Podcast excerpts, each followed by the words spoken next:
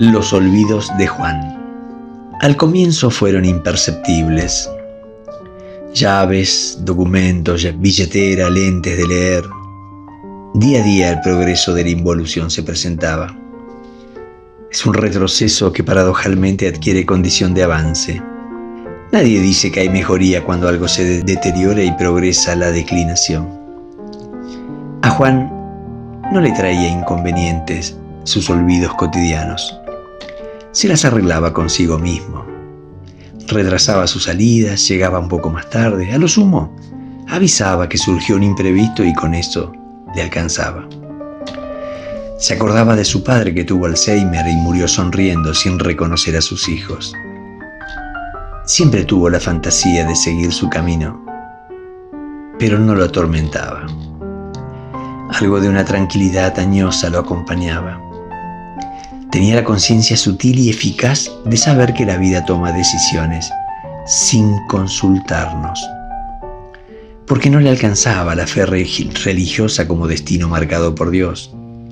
Tampoco podía aceptar que eran designios inconscientes, determinismos biológicos o traumas emocionales que marcaron el silencioso ingreso a este nuevo mundo.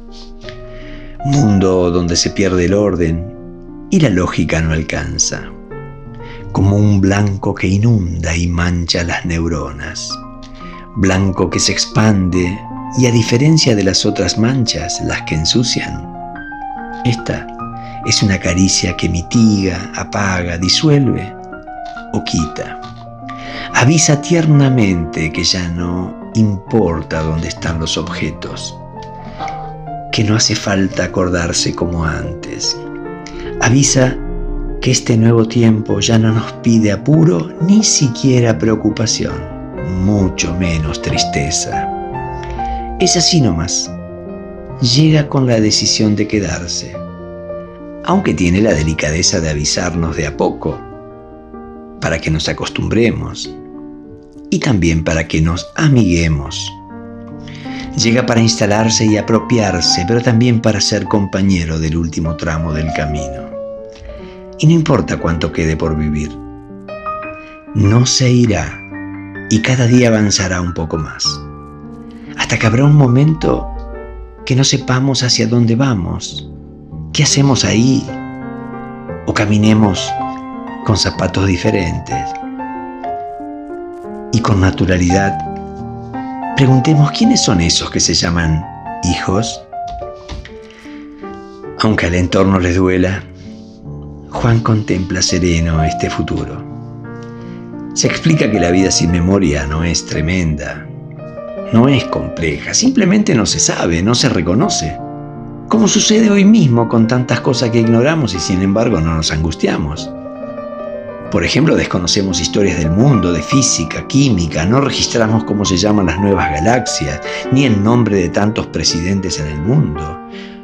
¿Por qué se arrojan bombas sobre un pueblo o desconocemos el origen de las luchas ancestrales? No sabemos tantas cosas y sin embargo la vida sigue. ¿Cómo seguirá?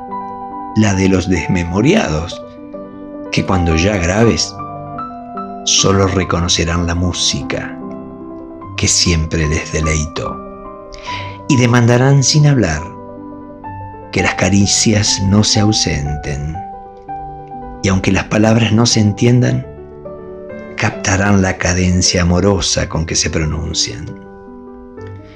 Juan cree que es cierto que la desmemoria es el olvido de todo, menos del amor.